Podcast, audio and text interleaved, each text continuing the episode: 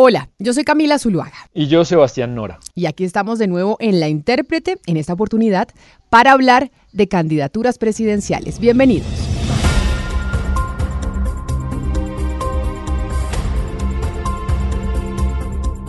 Estamos a poco menos de un año de la primera vuelta presidencial en Colombia y no para de crecer cada semana la lista de precandidatos presidenciales.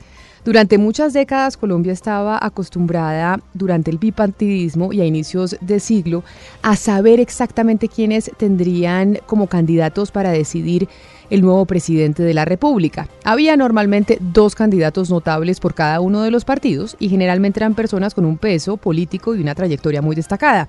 Pero no, Sebastián, ahora las cosas han cambiado y Colombia ha venido dejando pues poco a poco, en cierta medida a nivel presidencial, los grandes casicazgos partidistas y las consultas son el nuevo mecanismo para sacar un candidato fuerte entre varias fuerzas políticas. Y un poco esta historia, Camila, eh, viene finalmente de la elección de Álvaro Uribe en el 2002, que realmente fue el que terminó por dinamitar el bipartidismo, que ya venía, eso sí es cierto, haciendo agua durante los 90, desde que inició la constitución del 91 y ahora hemos pasado, como usted lo dice, a un sistema cada vez más atomizado, con mayor cantidad de partidos efectivos en cada elección.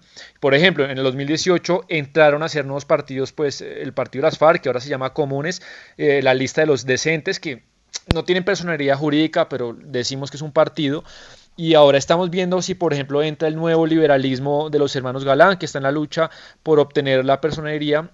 Y hoy lo que hay en definitiva, Camila, es un multipartidismo eh, que es difícil de descifrar porque está en constante evolución y así es como que eh, podemos decir es el sistema de partidos en Colombia. Por ahora el candidato más sólido es Gustavo Petro Sebastián, que según las distintas encuestas tiene entre el 22% y el 30% de intención de voto. Recordemos que él fue candidato presidencial en las pasadas elecciones y no le fue nada mal. Ahí empezó pues no diría que yo que ahí, pero ahí se demostró la polarización del país. Es muy probable, casi seguro, que Petro esté en segunda vuelta.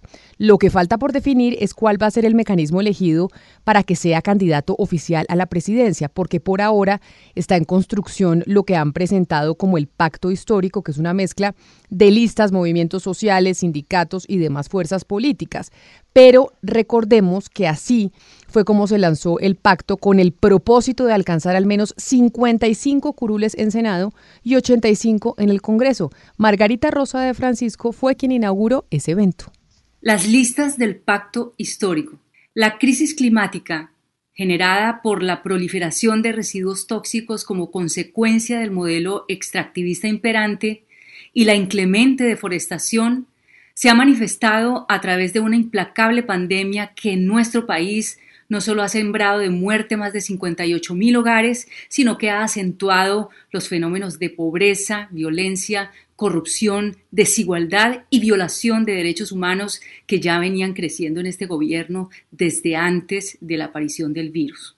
Y a partir de ahí, Camila, oyendo a Margarita Rosa, pues Petro lo que ha intentado es seducir a candidatos de centro izquierda para que se unan a este pacto, eh, para que todos, dicen, lleguen muy fuertes y unidos a primera vuelta. Ha invitado a personas como Francia Márquez, eh, como Camilo Romero del Partido Verde, Sergio Fajardo, Roy Barreras, y por ejemplo, la líder social caucana, Francia Márquez, oficializó su candidatura en abril de este año en lo que se conoce como la Convención Nacional Feminista de Colombia, y estos son pues mira algunos de los puntales del programa de Francia? Bueno, yo creo que esto es una necesidad. Yo creo que hay la necesidad hoy de construir una política para la vida en esta Colombia que amamos, en esta Colombia que atraviesa por tantas tristezas, por tantos dolores, por tantas violencias que todos los días dañan nuestro ser que todos los días amenaza la vida de muchas personas y que todos los días asesina líderes y lideresas, tanto defensoras de derechos humanos como defensoras del medio ambiente. Y en ese sentido creo que pues mi apuesta por decir quiero ser presidenta de este país implica de manera decidida hacer un llamado al pueblo colombiano y sobre todo a la gente más empobrecidas de este país, a los que han cargado con el peso esa política de muerte y de la violencia que no nos ha permitido vivir Pues Francia Márquez no ha definido si irá por firmas o se unirá a la consulta de alguna alianza, algo que también tiene que definir varios nombres de centro izquierda y que se están convirtiendo en un foco de conflicto en el Partido Verde, por ejemplo, que es como el gran representante de la centro izquierda en Colombia. Pues no se ha cerrado la grieta que se abrió en esa colectividad en el 2018 entre el sector que simpatiza con el senador Gustavo Petro y los que no quieren compartir un proyecto político con él. Ahí está una división profunda.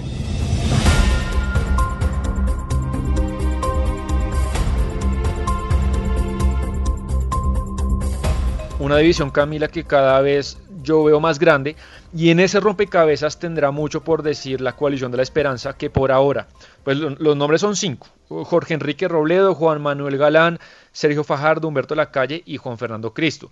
Para ellos ha sido difícil unificar posturas, y lo han dicho, porque sí hay en algunos temas que, que hay cosas en las que piensan muy diferente y hay evidente pues que hay fracturas que los debilita. La pregunta clave, Camila, es qué candidato presentará el Partido Verde para esta consulta de la coalición de la esperanza. Por ejemplo, Camilo Romero sabemos que tiene varios votos, pero no ha querido unirse a esta, coalición porque sí sabemos que su corazoncito, y él no lo puede negar, está más cerca de Petro. Pues es que definir la situación de Romero es importante para saber cómo Sebastián se van a alinear las distintas facciones del Partido Verde. Por ejemplo, él, Catherine Miranda, Intias Prilla, no aceptan nada que deje por fuera al pacto histórico en el futuro, que sean así radicales y que digan no, con Petro no vamos.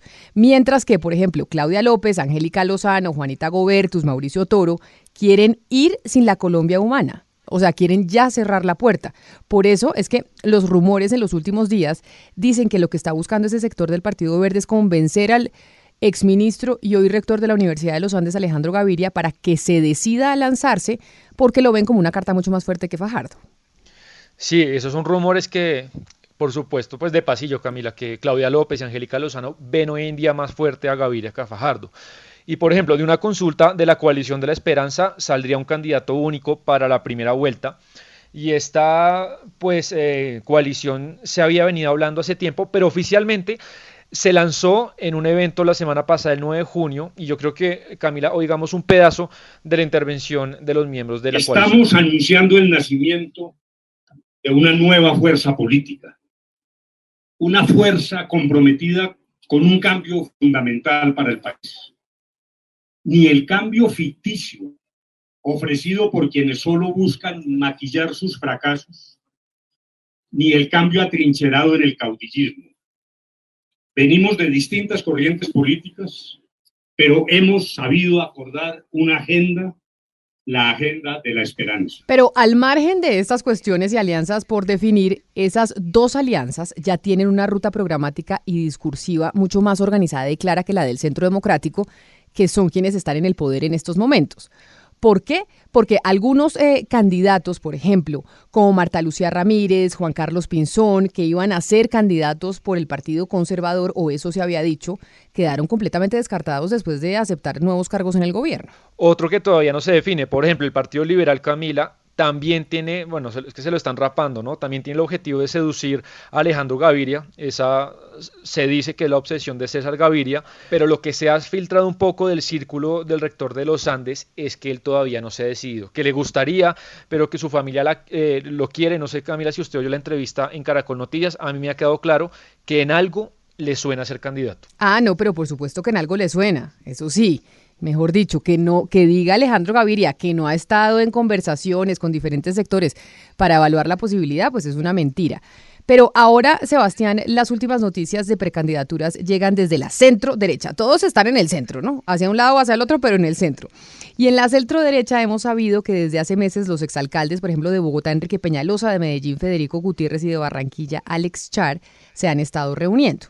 El primero que se lanzó al agua oficialmente fue el exalcalde de Bogotá, Peñalosa, quien el pasado 8 de junio dijo que se lanzará por firmas para conseguir su candidatura. Le preguntamos, escuche usted, cuáles serán las bases de su campaña y esto fue lo que respondió. Si usted le pregunta a los políticos, a los ciudadanos, eh, casi cualquier ciudadano le dice qué es lo que Peñalosa ha buscado siempre casi me tumban de la alcaldía por quitar los carros de las aceras cuando no había una acera buena en la ciudad de Bogotá. Entonces, eh, ahora bien, yo no he hecho eh, no he tenido conversaciones eh, sobre hacer un equipo con Dilian Francisca ni con Luis Pérez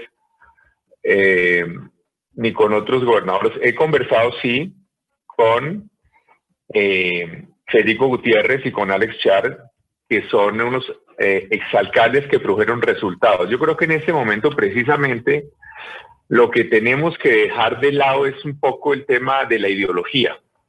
Aquí eh, nosotros tenemos en común que trabajamos, que mejoramos la seguridad, que hacemos obras y que coincidimos en que la, la única manera para salir del subdesarrollo, para avanzar, es lograr que haya más empresas, más inversión privada. Y por los lados del Partido Conservador, las cosas también se han ido despejando en los últimos días. Eh, Mauricio Cárdenas, pues en teoría iba a ser candidato, pero no ha dado señales, no ha dado... Me dicen que sí, me dicen que sí. dicen que sí. sí, es que no se sabe, pero me dicen que sí, pero está ahí dubitativo, es uno de los posibles pero por ahora no ha dado señales públicas. Marta Luisa Ramírez, como usted lo acaba de decir, quedó fuera de combate y David Barguil, pues tampoco se ha movido mucho. Esas son como las cartas principales del Partido Conservador, pero no sé si usted ha visto, eh, eh, desde la cuenta oficial del Partido Conservador están ahí como empujando una candidatura que no es oficial, pero, pero tiene toda la pinta por la cantidad de entrevistas y declaraciones que hace eh, Juan Carlos Echeverry. entonces yo creo, Camila, pues que en últimas pues esa va a ser la carta del Partido Conservador, ¿no? El, exministro de Hacienda Echeverry. Yo creería exactamente lo mismo, pero escuche al eh, exministro Juan Carlos Echeverry cuando le preguntamos por el liderazgo que necesita el país en el próximo gobierno. Escuche lo que respondió porque tiene forma y tono de candidato. Las crisis tienen unas, unas, unas cosas muy interesantes y es que como la gente está desesperada y la gente quiere salir de la crisis, todos estamos dispuestos a, a oírnos mucho y a hacer sacrificios. Entonces, la crisis actual tiene, es como una miloja, tiene muchas capas. Hay una crisis política, hay una crisis social, hay una crisis de, de salud de la pandemia, hay una crisis de abastecimiento, hay una crisis policial de orden público, ¿de acuerdo? Hay una crisis, pues, obviamente, de liderazgo. Yo creo que la primera que hay que resolver, eh, le soy muy sincero, Ana Cristina, es la crisis política y el liderazgo. El presidente tiene que, y pues yo, yo lo hablé con él, él me invitó junto con otras personas a, a, una reunión y yo le decía, hay que llevar al gobierno personas que le ayuden a resolver la crisis, personas que tengan una buena interlocución política con la calle, con los estudiantes, una buena interlocución política con el Congreso. Eso pueden ser dos personas diferentes. Bueno, Camila, y por el lado del Centro Democrático, yo creo que las cosas todavía son confusas. Eh, se ha hablado mucho de Tomás Uribe, el hijo de Álvaro Uribe, pero él siempre ha dicho que no se va a lanzar. Paloma Valencia tiene ganas. María Fernanda Cabal, él ya no ha respondido, pero no sé si usted ha visto, por ejemplo, su hijo en Twitter, eh, su esposo, eh, la están sacando como unas gráficas, unas cartillas que dicen los colombianos somos cabales, yo soy cabal, y, y con una pinta como si fuera candidata. Yo lo que veo en el Centro Democrático es que por ahora no hay un candidato lo suficientemente fuerte para que sigan en el poder. En el centro democrático y en la derecha. En la derecha no hay un candidato fuerte y por eso hay quienes creen que Germán Vargas Lleras, ex vicepresidente de la República, pues está esperando que lo aclamen, ¿no, Sebastián? Que él no, que él está muerto de ganas por ser presidente porque ha sido pues su intención eh, durante toda su vida, pero que espera que lo aclamen. Lo que pasa es que está difícil que pueda lograr eh, conciliar al eh, expresidente Álvaro Uribe y no, y conseguir los votos, porque usted se acuerda la vergüenza de votación que sacó Germán Vargas en la pasada elección. Sí, y la, y la ascendencia que Char ya tiene sobre la bancada de cambio radical es más grande. Yo no sé si Char pues siga un poco sumiso al vargallerismo. Y uno en definitiva lo que Camila es que pues falta mucho, pero yo lo que veo, me, me imagino este escenario el próximo año, cuatro candidatos fuertes, Petro, el que defina la coalición de la esperanza, el que salga entre Echeverry y estos exalcaldes y el del Centro Democrático. Eso es un poco lo que, lo que yo veo. Lo cierto es que está Gustavo Petro seguro y vamos a ver entonces quiénes son los candidatos que se le van a enfrentar, porque eso todavía no lo sabemos. Esto todavía es un popurrí, un sancocho que se definirá, ¿sabe cuándo, Sebastián?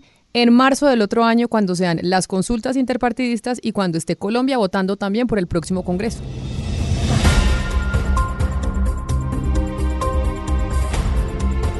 Esto es todo por hoy en La Intérprete. A ustedes gracias por hacer clic en la plataforma favorita en donde escuchan podcast. Ya saben que estamos en Apple Podcast, en Spotify, en Deezer y por supuesto en bluradio.com.co. Hoy la intérprete se hizo posible gracias a los textos de Sebastián Nora, a la producción periodística de David Ferro, a la producción musical de Gonzalo Lázaro y aquí al frente del cañón, don Camilo Rey.